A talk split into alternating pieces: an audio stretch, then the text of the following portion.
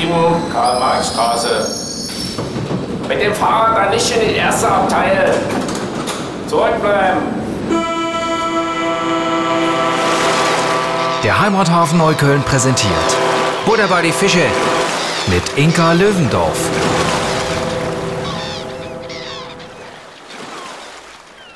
Mein erster Podcast.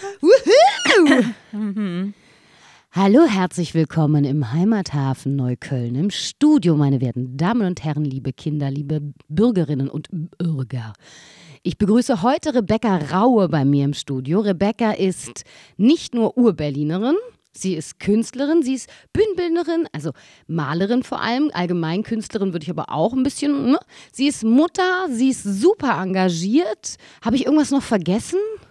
Ja, ich bin Geschäftsführerin von EFRA. Sie ist Gründerin und Geschäftsführerin von EFRA. Genau, Gründerin von EFRA. Das ist eigentlich mein, mein Hauptthema heute mit dir, weil mich das so am meisten äh, berührt von allen Dingen, die du machst, wobei das natürlich auch Quatsch ist, weil ich sowohl Bilder von dir zu Hause habe, als auch deine Kunst mich sehr berührt. Gestern Abend dein Stück in der Neuköllner Oper lief, für das du ein Bühnenbild gemacht hast, was ja auch viel mit Projektion ne, mhm. zu tun hat, von, mit Bildern von dir, soweit mhm. ich weiß. Rebecca, muss man dazu sagen, ist äh, eine der wenigen Urberlinerinnen, die Hochdeutsch sprechen kann. Also wundert euch nicht. Ist wirklich äh, phänomenal, wie du dir das erhalten hast. Das wirklich äh, beeindruckt mich schwer. So, du bist also Gründerin und Geschäftsführerin von EFRA. Da würde ich gerne anfangen. Er erklär uns etwas zu EFRA. Wie ist das entstanden? Warum? Seit wann? Was machst du genau? Okay, ein bisschen ausholen, ja. Du mhm. bremst mich dann. Also ich bin mit, äh, schon mit 15 hatte ich den Traum, dass es in Berlin ein Haus gibt, wo Kinder und Künstlerinnen zusammenkommen und wo, äh, ähm, wo sozusagen vor allen Dingen die Kinder eingeladen sind, Kunst zu sehen. Und zwar echte, richtige Kunst und nicht so bunte Babykunst, sondern wo es um Themen geht, weil ich der festen Überzeugung bin, dass oder auch aus meiner eigenen Erfahrung weiß, dass ich schon mit drei Themen hatte, die echt ernst sind und nicht eben einfach so Pillepalle und Kinder und bunt, sondern, sondern wirklich super wahrhaftig. Und dass sich das eben in Kunst spiegelt und dass es auch für Kinder wahnsinnig wichtig ist, diesen anspruchsvollen, diese anspruchsvolle Auseinandersetzung mit der Außenwelt irgendwie dazu eingeladen zu werden und führen zu können. Und dann habe ich aber selber Bildende Kunst studiert an der UDK und ähm, wollte, weil es mir auch total wichtig war, eben genau wirklich richtig in die Sache reinzugehen. Und eigentlich mit der Geburt meines zweiten Kindes, meines Sohnes, vor 13 Jahren im Wochenbett, ist mir dann aufgefallen, dass ähm, dass ich das jetzt losle damit jetzt loslegen muss, wenn ich davon träume. Und ich habe gemerkt, dass ich immer noch davon träume. Ähm, und dann habe ich, bin ich das angegangen. Und das ist jetzt, also die erste Ausstellung, die wir gemacht haben, da hieß es noch Artpod, ist zwölf Jahre her und war im Amerika-Haus kurz bevor CO Berlin da reinkam. Und ähm, da haben wir mit 26 in Berlin lebenden internationalen KünstlerInnen ähm, eine Ausstellung gemacht, äh, wo wir Werke ausgesucht haben, die besonders cool für Kinder sind. Und wir hatten Person, also Personalaufpasserinnen, die haben wir Reisebegleiterinnen genannt, die Schauspielerinnen, Schauspieler waren Tänzerinnen, Geschichtenerzähler.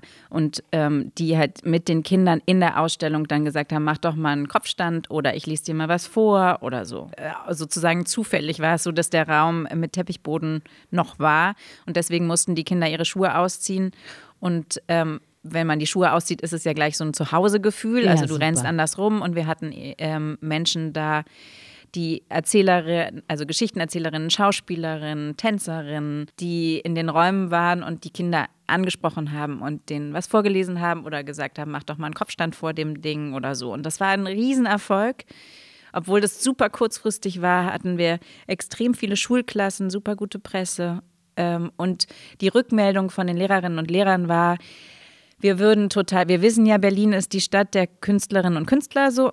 Wir würden total gerne mehr mit den Kindern in die Richtung machen, aber wir trauen uns nicht in Galerien zu gehen. Ich weiß selber nicht, wie das funktioniert und so.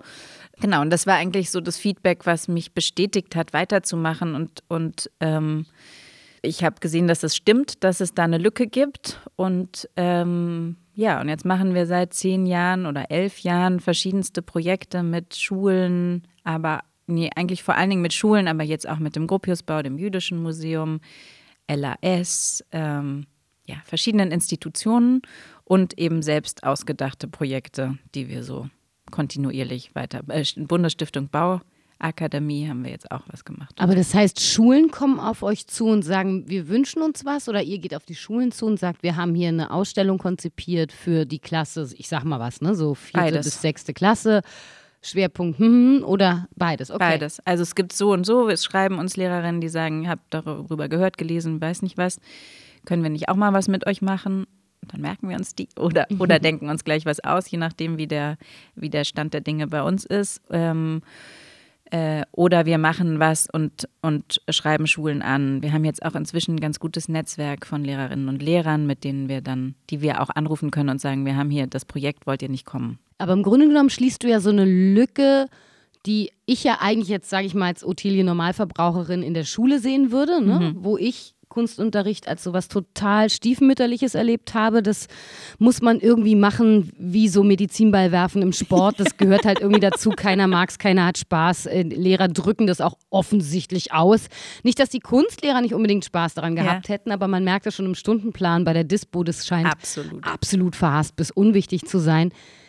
Ärgert dich das manchmal, dass, dass wir dem Raum, dem so wenig Raum geben, dem, dem, dem Kunstraum so wenig Raum geben und der Entfaltung der Kinder? Oder ist das was, wo du sagst, nö, das sehe ich total als meine Aufgabe?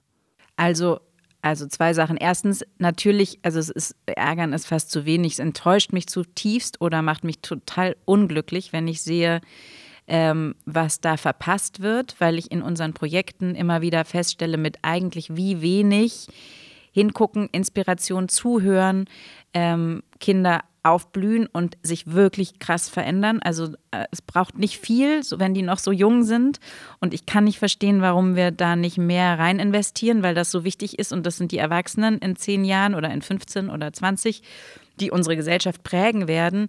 Und wie, also das ist, äh, was gibt es Wichtigeres, als da diese, die, so die Herzen zu aktivieren, sozusagen.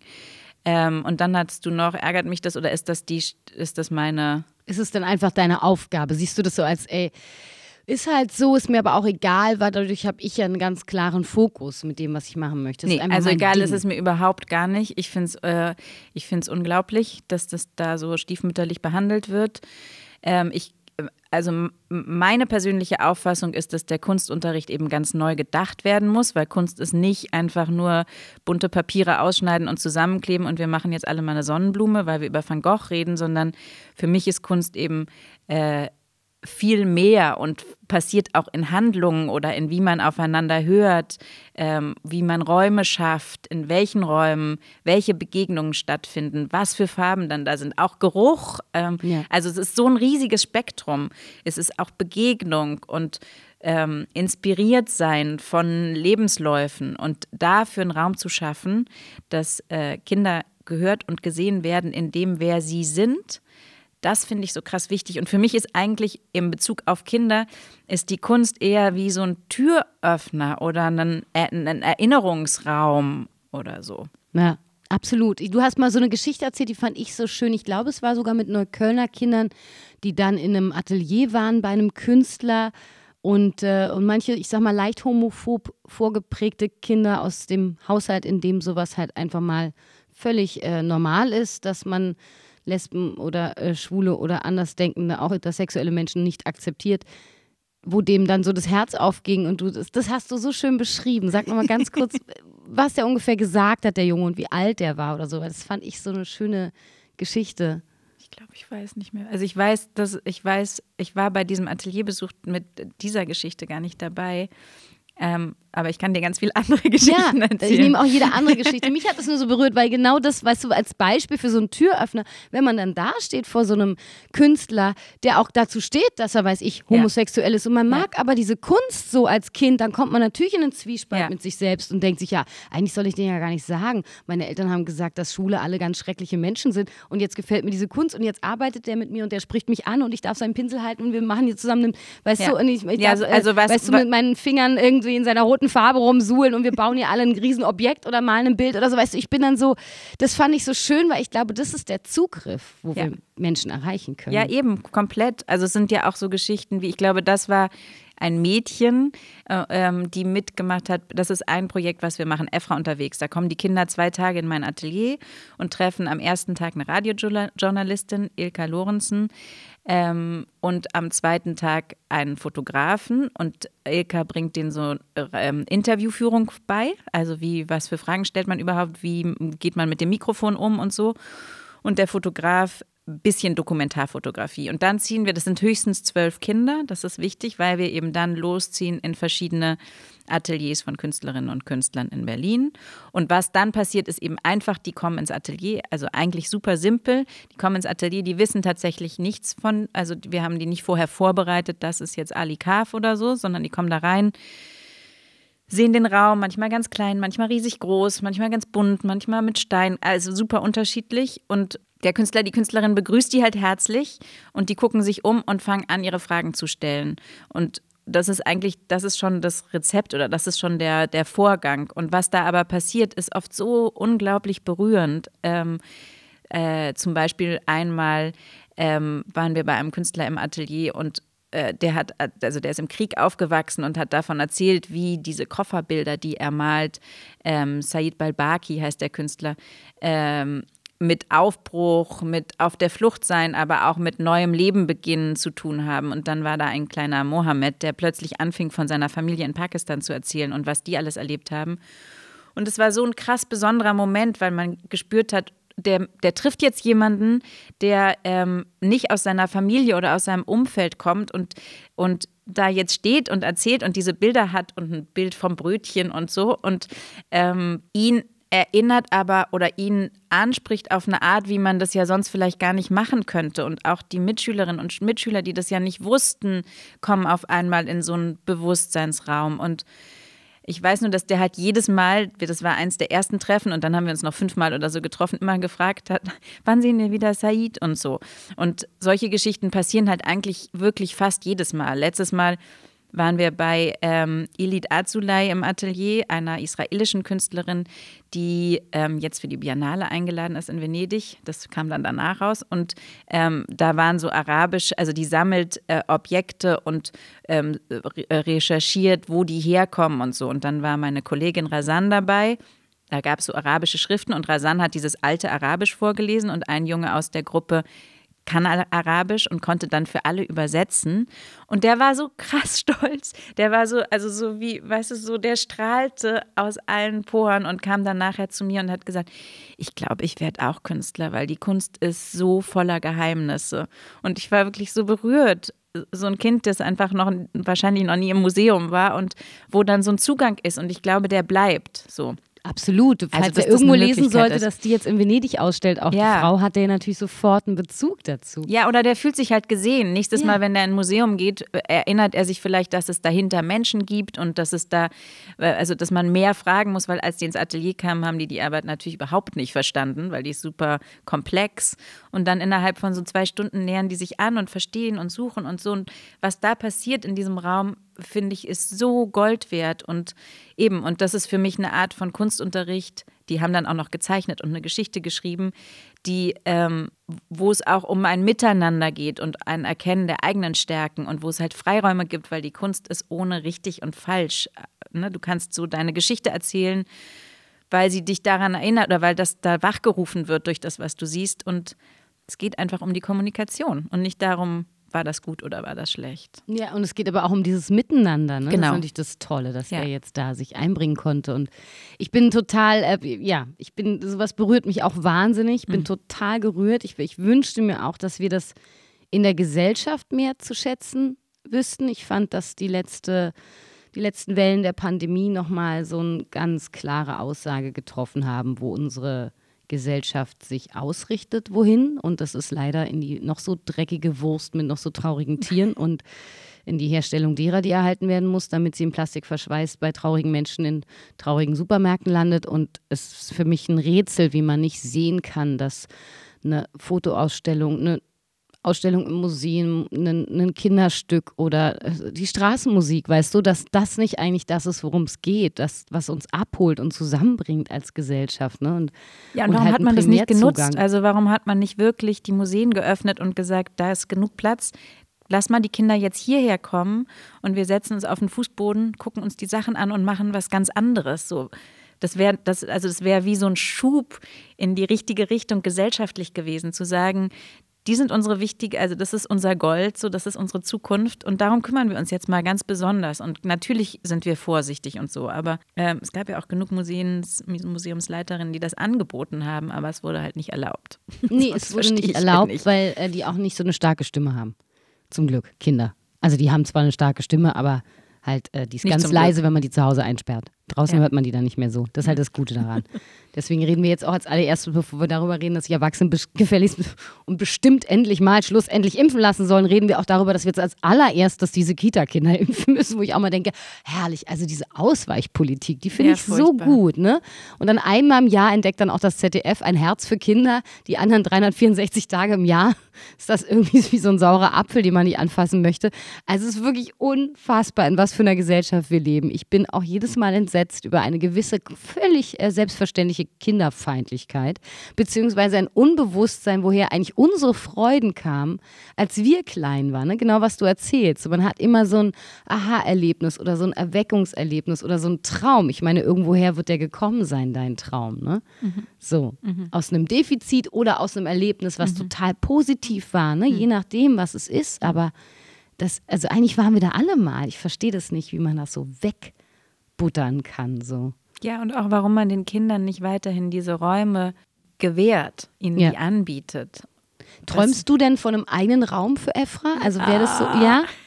Was, was wäre so dein Traum? Wenn du jetzt so ganz Traum, frei, ne? Okay, so. wenn ich ganz frei wäre, dann wäre unter den Linden total repräsentativ ein großes Haus, was ähm, mit und für Kinder und Jugendliche gebaut ist und wo natürlich Erwachsene auch willkommen sind und es einen Meditationsraum gibt und wechselnde Ausstellungen, aber vor allen Dingen echt mal Raum, um so Projekte und Workshops zu machen mit Schiebewänden, dass der Raum mal ganz groß sein kann, aber auch klein. Ähm, und der zentral ist, dass es gesehen wird, was die denken und fragen und wo die Geschichten erzählt werden können. Das da gab es mal einen, den oh Palast Gott, der Republik. so krass. Den äh, hätte ich dir jetzt sofort ja, gegönnt. Eben. Der hatte so Schiebewände, das wäre total und, und eine Kegelbahn, das wäre dein Träumchen gewesen. Ah, Mist, so warum schön. haben wir den nochmal abgerissen? Ja, Ach, warum? Schandfleck, ich erinnere mich. Gut, schade. Aber Anderes ich glaube Thema. auch, dass dieses Repräsentiertsein, also an so einer, an so einer Straße, die so, die so viel Strahlkraft hat, so Warum sind da die Kinder nicht repräsentiert? Warum ist es nicht einladend für die, da hinzukommen? Und ich habe jetzt mit der Bundesstiftung Bauakademie eben drei Monate so ein Projekt gemacht mit einer vierten, einer neunten und einer zwölften Klasse. Und die sind ja gar nicht, dass sie nicht lernen wollen. Im Gegenteil, die sollten sich dann überlegen, wie das am besten aussehe. Eigentlich eine, eine junge Bauakademie. Ich habe natürlich dann gleich ans EFRA-Haus gedacht. Ähm, und dann haben sie auch gesagt, ja klar, wollen wir, wollen wir auch lernen und Lernräume haben, aber wir wollen da halt hinkommen können, wann wir dürfen. Und vielleicht könnte man es mit einem Kletterparcours verbinden und oben ist ein Objekt und unten ist ein Objekt und, ähm, und Räume, wo man chillen und miteinander reden kann und so. Also eigentlich total nachvollziehbar. Genau sowas wäre cool. Warum gibt es das nicht? Ja, frage mich auch. Warum werden nicht mehr Kinder oder Jugendliche involviert in Architektur? Dann wäre die vielleicht nur halb so hässlich und halb so unpraktisch und halb so menschenfeindlich, was sie auch ganz oft ist. Also nicht ein Ort, an dem man sich aufhalten möchte. Also ne, geht mir ganz oft so, wenn ich in diesen neuen wunderschönen Glasbauten stehe. Ja, aber vor allen Dingen, wenn du in Schulen bist, die einfach nicht gebaut sind für Klassengrößen von 30 bis äh, 32 Kindern in so einem Raum, wo du dich nochmal, also wenn du dann sagst, bildet mal Gruppen, da kannst du dich ja noch nicht mal bewegen, in was für Gruppen, immer mit dem Nachbarn natürlich. So, weißt du, wie kreativ oder wie unkreativ ist das? Aber wenn du einen Raum hast, wir waren mit dem Projekt jetzt zum Beispiel in der alten Münze und da ist so ein großer Raum und dann konnten die sich in so verschiedene Ecken setzen auf dem Boden und so Riesenpläne zeichnen von Städten. Ganz anderes Lerngefühl. Und das ist sicherlich ein besseres Lernen als das, was sie also würde ich jetzt sagen, vielleicht stimmt das nicht immer, das bessere Lernen, aber es ist ein motiviert, also die strahlten alle und die Stimmung im Raum war halt super konzentriert und ganz leise und ähm, das ist doch, worum es geht, dass wir einander berühren und so die Herzen öffnen und merken, ah, denen geht's gut, mir geht's gut, wir können gemeinsam was schöpfen und schaffen und gemeinsam drüber nachdenken, wo wir einfach eigentlich als Gesellschaft hinwandern möchten. Diese Fragen sind doch total wichtig. Hast du schon mal das Humboldt-Forum angehauen? Also wir haben schon mal ein Projekt mit dem Humboldt-Forum gemacht. Weil ich habe gehört, die haben jetzt ganz viele Räume, die leer stehen. Ah, echt? Und wenn nicht, dann machen wir das, dass die da leer stehen. Dann bin ich äh, dafür, dass wir auch mal wieder was besetzen. Ich finde, das Humboldt-Forum oh, ja. bietet sich dafür an, dass wir einfach diesen, das wäre zum Beispiel so ein Ort, da wünsche ich äh, mir so ein Projekt. Auch für Leute zum Beispiel, die mit Kindern nach Berlin reisen, dass die auch Eben, mal, das ist du? halt das Nächste. Also Den wenn du nach Kindern Berlin reist, können. klar, es gibt tolle Kindermuseen wie das Labyrinth und das Mach-Mit-Museum und das Naturkundemuseum ist ein super tolles Museum. Ähm, und es gibt natürlich auch wahnsinnig tolle Grundsätze, also Häuser in Berlin. Ich, ich liebe den Gropiusbau und das Programm, was die da haben. Aber es gibt halt nicht beständig einen Raum, wo Kinder und Jugendliche merken, oh, die wollen uns. So. Also, und es wäre nicht so schwierig, das einzurichten. Wir sagen noch mal einen großen Appell an Berlin, an die Stadtverwaltung, an die Stadtplanung auch, von der ich mich ja frage, warum ist da eigentlich niemand unter 18 und eigentlich alle immer über 68, die daran arbeiten? Denen kann es ja wurscht sein, wie die Stadt in zehn Jahren aussieht, da sind sie meistens nicht mehr. So, also nochmal ein, großer Appell an Berlin, an die Stadtverwaltung, an alle, die dafür zuständig sind, diese Stadt einladend zu gestalten, für Kinder und mehr an Kinder auch zu denken. So, ich habe neulich einen Bericht gehört, dass es Spielplätze ja überhaupt erst gibt, seitdem das Auto so publik geworden ist, damit man nämlich da die Kinder hinscharren kann, damit sie nicht mehr auf der Straße spielen. So, auch das, wo ich immer dachte, oh toll, ein Spielplatz steht eigentlich auch unter so einem Stern von Erwachsenen, die sicher Freiheit schaffen wollen auf der Straße, weil die Kinder da sonst überfahren werden. Nur ist ja auch blöd, wenn ihr sowas an der Stoßstange klebt. Also nochmal ein interessanter Fakt, wie sich die Gesellschaft entwickelt hat, ohne dass wir das mal hinterfragt haben. Jetzt als positiv ne, ver verbucht sozusagen, weil wir uns natürlich darüber freuen, dass es die gibt und weil es ein Safe Place ist in einer gewissen Art. Andererseits aber auch natürlich idiotisch, wie, wie Freiräume immer mehr schrumpfen, teilweise für uns sogar unbewusst, weil wir da ja nicht dabei waren bei so einer politischen Entscheidung in den 50ern. Aber irgendwie auch ein Wahnsinn. Ne? Wir sollten uns viel mehr zurückokkupieren. Ich bin gerade sowieso so auf Revolution und Krawall gebürstet.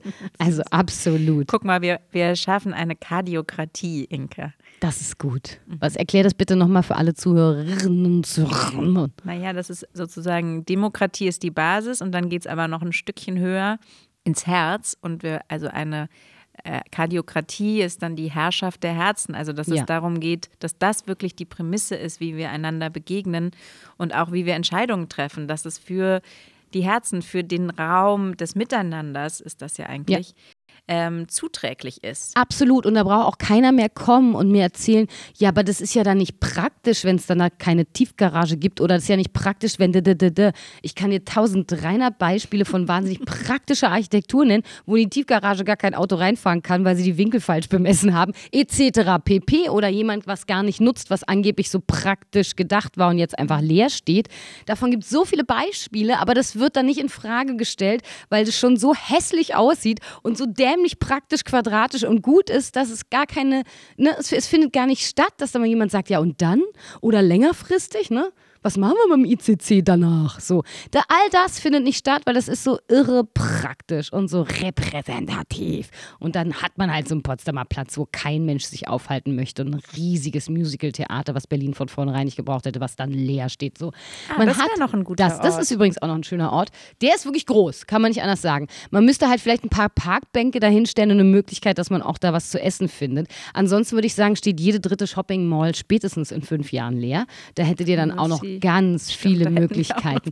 Die sind wirklich alle inzwischen vom Aussterben bedroht. Das hat äh, Amazon geschafft, aber auch äh, die Tatsache, dass wir die von vornherein nicht gebraucht hätten. Da wäre noch ganz viel möglich. Ich plädiere ja auf die von Michael Müller wirklich wundervoll gestaltete Mall of Berlin hinten an der Warschauer Straße. Die hat äh, Berlin genauso gebraucht und verdient wie diese hässliche U2-Arena mit den zwei Bäumen davor und ansonsten sehr viel Beton. So praktisch auch, ne? so praktisch. Da hat auch wieder keiner mit Herz. Also wirklich nichts, da ist nichts mit Herz dran. Ich weiß nicht mal, mit welcher von den beiden Gehirnhälften da gearbeitet wurde und ob überhaupt mit einer der Gehirnhälften. Da bin ich mir auch schon nicht so sicher. Von daher, das wünsche ich dir total. Was ist es noch, was du dir für Rebecca als Künstlerin wünscht, sozusagen? Jetzt außerhalb von dem sozialen, mh, mit Kindern arbeiten und die Zukunft besser gestalten? Was ist so, was da noch so deine absolute Na, also als Ausgleich oder als, als Ur-Rebecca sozusagen ähm, bin ich wahnsinnig gerne im Atelier und ähm, male meine Bilder und baue Installationen und habe jetzt eigentlich, also es war schon vorher angelegt, aber durch diese zwei Theaterstücke, die ich gemacht habe, nochmal mehr die Video-Installations- Möglichkeiten kennengelernt und das fasziniert mich total, wenn das Bild auch in Bewegung ist. Und ich würde sagen, mit meinen Bildern ähm, baue ich Räume für, also so innere Räume, aber Räume, in denen sich Wesen aufhalten können oder ähm, eigentlich wie Schatten, aber, aber Schatten, die gefüllt werden können, die dürfen in diesen Räumen sein. Und das ist mir da komme ich ganz tief mit mir ins Gespräch und hoffe, dass ich dadurch eben auch was wieder anbieten kann, was schön ist und wo aber durch das Betrachten und durch das Hineingehen in diese Bilder ähm, äh, auch Auseinandersetzung und eine Form von Heilung stattfindet. Und ich wünsche mir, dass ich das, also dass das noch mehr gesehen wird und ähm, äh, dass es da auch, ich glaube auch, dass Kollaborationen ähm, so ein ganz wichtiges, ein ganz wichtiger Schritt in die Zukunft sind. Ich habe das Gefühl, der Kunstmarkt hat noch eine ganz große Arbeit zu leisten für also um zu, zukünftig zu denken, um, um sozusagen dem gerecht zu, also der ganze Kunstbegriff, so um dem gerecht zu werden, was, äh, was wir jetzt gemeinsam schaffen müssen, sollen, dürfen. Also es steht ja echt viel an und äh, ich freue mich da total drauf, weil ich das Gefühl habe, wir können das auch schaffen. Und es gibt Veränderungen, die uns allen dann auch, äh, wenn wir uns trauen, da wirklich reinzugehen und uns zu verbinden, äh, die, uns, die uns auch selbst einfach total glücklich machen können. Das können wir auf jeden Fall schaffen, weil es Frauen wie dich gibt, Berlinerinnen wie dich. Und gibt dich. Es, ja. genau. Nochmal in Tata. Äh, jetzt warst du so viel in Neukölln, hast dieses mhm. Bühnenbild hier gemacht. Gibt es einen Ort in Neukölln, wo du sagst, das ist ein schöner Ort oder mein Lieblingsort in Neukölln oder ein Ort mit einem besonderen Wert? Mm, ich muss ja ehrlich sagen, dass ich ziemlich direkt immer ins Theater rein und aus dem Theater rausgetigert bin. Natürlich finde ich den echt schön. Also ich finde äh, die Neuköllner Oper mit all ihren hinten äh, verschlungenen Werkstätten und all dem ganzen System, also oder da habe ich mich echt, echt wohl gefühlt jetzt. Ähm, und den Garten, also diese ganze Straße, jetzt bin ich mit Straßennamen so schlecht, wenn ich aus nichts. dem, aus dem ähm, hinten die Richardstraße raus in diese Kirschgasse rein ja, und so und das dahinten. alles Böhmisches so Viertel. Wie, ja, wahnsinnig schön, wie vor, weiß ich nicht wie viel 100 Jahren.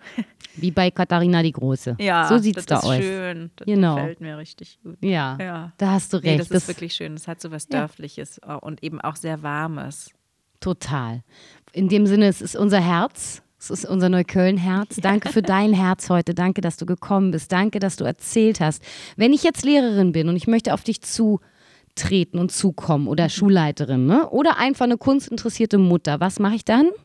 Am besten auf unsere Webseite gehen, EFRA, also E-P-H-R-A, weil es von Ephraimson kommt, andere Geschichte, efra.de.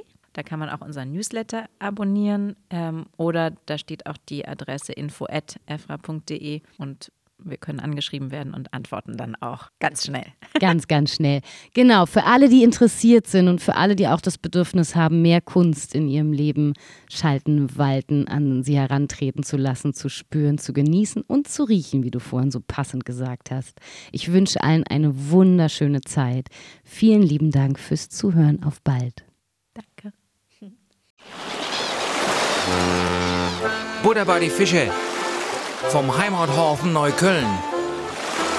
Es ist also ein Stück Inventar dieser Stadt, ein Stück äh, der geistigen und seelischen Infrastruktur.